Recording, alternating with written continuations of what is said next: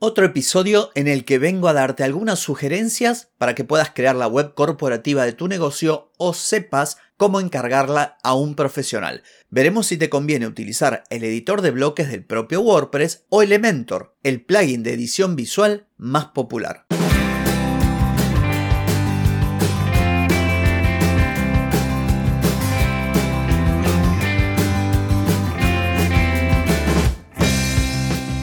Bienvenida y bienvenido a Marketing para Gente como Uno.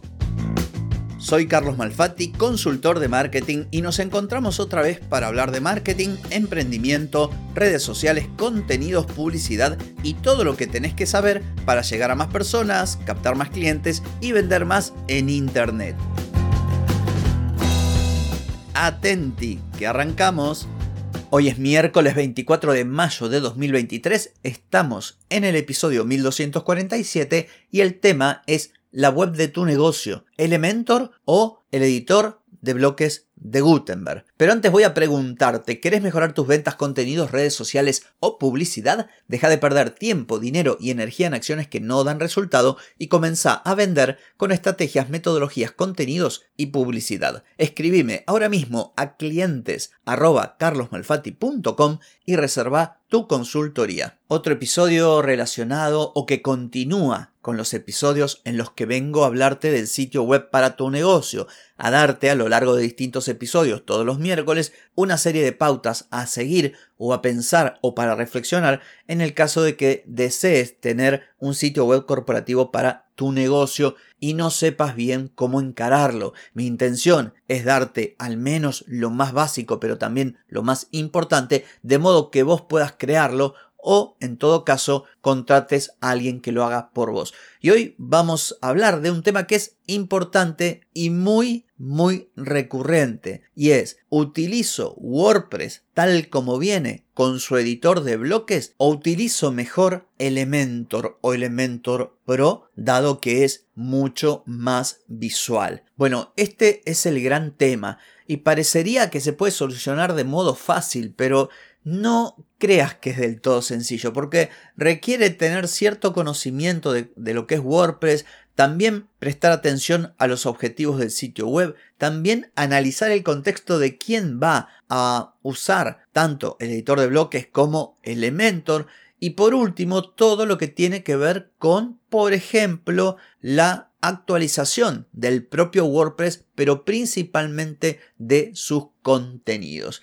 Si no lo sabes, WordPress es un CMS, un gestor de contenidos, el más popular. Yo hablé en el episodio anterior de por qué habría que elegir WordPress para diseñar tu sitio web. Trae dentro del propio software un editor basado en bloques. Esto a partir de la versión 5.0. Antes lo que tenía WordPress era una forma de editar muy parecida a la de escribir un texto con, por ejemplo, Microsoft Word. ¿Por qué? Porque WordPress nació para blogging, para escribir para un blog. Luego se transformó en la herramienta que todos conocemos que te permite hacer cualquier tipo de páginas web. Sin embargo, antes de que WordPress pudiese incorporar toda esta funcionalidad de diseño más visual basado en bloques, aparecieron otros constructores visuales. Uno de los primeros fue el de Site Origin, después vino Visual Composer, después vinieron Divi, luego llegó Elementor y algunos otros que bueno, no voy a nombrar porque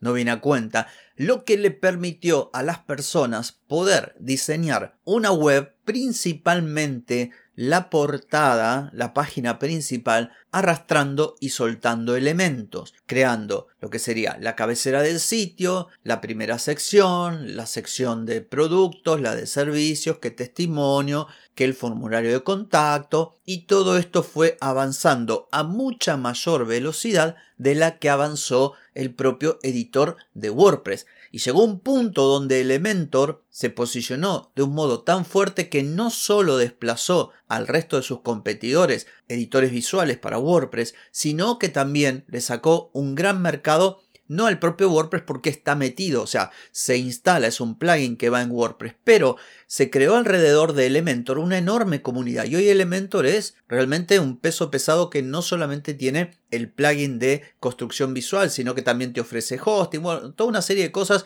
a punto tal que muchos creemos que en algún momento va a pegar el salto y se va a transformar en una solución individual por fuera de WordPress. Yo creo que todavía están cómodos dentro de WordPress, por eso no lo han hecho, pero estamos hablando de un plugin poderosísimo que en cuestión de 3-4 años se transformó en un monstruo. Y esto significa, entre otras cosas, que se creó, como te decía, una gran comunidad, hay mucha gente que lo utiliza y casi casi es un estándar en lo que hace al diseño de sitios web, por miles de razones que no vienen al caso, pero básicamente lo que te permite Elementor es diseñar de forma visual arrastrando y soltando elementos, mientras lo haces vas viendo cómo queda el sitio web, cosa que todavía no ocurre con el editor de bloques de WordPress. Entonces, dicho de este modo, vos me dirás, bueno, quiere decir que la mejor solución es Elementor. Bueno, la verdad es que no. Todo depende del uso que le vas a dar. Como yo vengo desde hace tiempo en el mundo del diseño web, año 2003, 2005, y luego retomé alrededor del 2014 por ahí, vi la evolución del propio WordPress, empecé por Joomla, después salté a WordPress, vi la evolución de WordPress, vi la aparición de Elementor, usé Elementor, dejé de usar Elementor, últimamente me habían agarrado ganas de usarlo de nuevo, ahora me agarraron ganas de no volver a usarlo porque avanzó muchísimo con la última versión de WordPress, la edición completa del sitio, las plantillas de página, las plantillas del sitio y un montón de cosas muy técnicas que yo no voy a mencionarte porque no te quiero marear. Pero básicamente lo que quiero decirte es que si bien WordPress no tiene un editor tan potente visualmente hablando y en cuanto a la usabilidad como puede ser Elementor, no falta mucho. No falta mucho. Hoy podemos hacer, gracias a las plantillas, a los patrones de bloques y un montón de otras cosas, diseños que eran impensados hace unos años o que solamente lo podíamos hacer con Elementor. Entonces, si vos me preguntás, yo te diría, mira, quédate con WordPress. Pero por otro lado, también debo ser honesto y decirte que la curva de aprendizaje del editor de WordPress es algo más pronunciada que la curva de aprendizaje de Elementor. Pero a favor tenés que el propio editor de WordPress es nativo, viene con el software, es compatible con todo, también tiene una gran comunidad, hay un montón de gente desarrollando, hay muchos plugins que se le añaden y te permiten crear diseños o maquetaciones. Uno de los plugins que acabo de descubrir hace no mucho es Spectra de la misma gente de Astra, un plugin fenomenal que te permite trabajar muy bien con el editor de bloques que incluso al igual que hace Elementor te trae plantillas prediseñadas que puedes instalar en un clic y cambiar simplemente el texto o la imagen o los colores. Mi sugerencia sería, dado que estamos hablando de un sitio web corporativo donde en general lo más visual o lo que requiere un poquito más de trabajo en cuanto a diseño es la portada y para lo demás no hay nada mejor que el propio editor de WordPress, mi sugerencia es que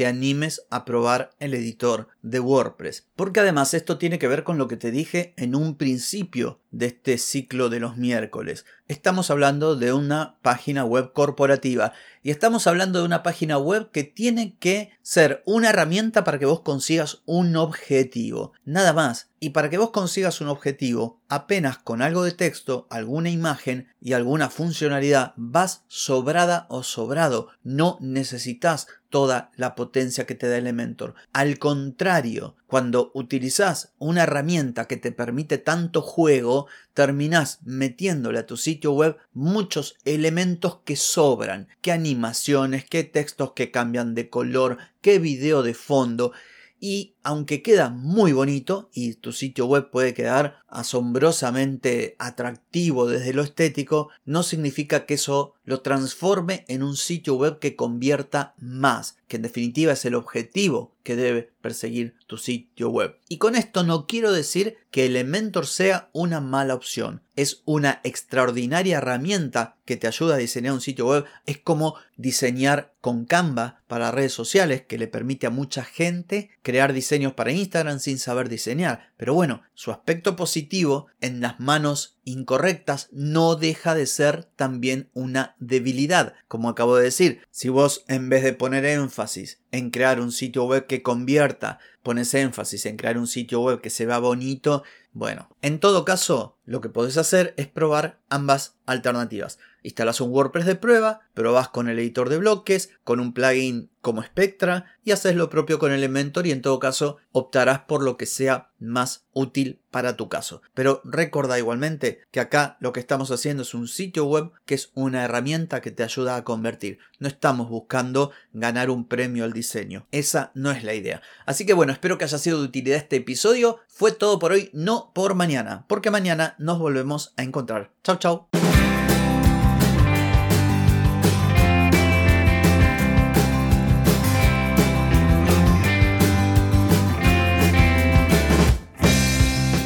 Amigas y amigos, todo lo bueno llega a su fin y este episodio no es la excepción. Si te gustó, déjame 5 estrellitas en Spotify. ¿Querés vender más? Reserva hoy mismo tu consultoría por videollamada. Deja de perder tiempo y dinero y comenzá a vender con estrategias, metodologías, contenidos y publicidad. Escribime ahora mismo a clientes y reserva tu lugar. Ponete en acción, que el tiempo, el tiempo no perdona.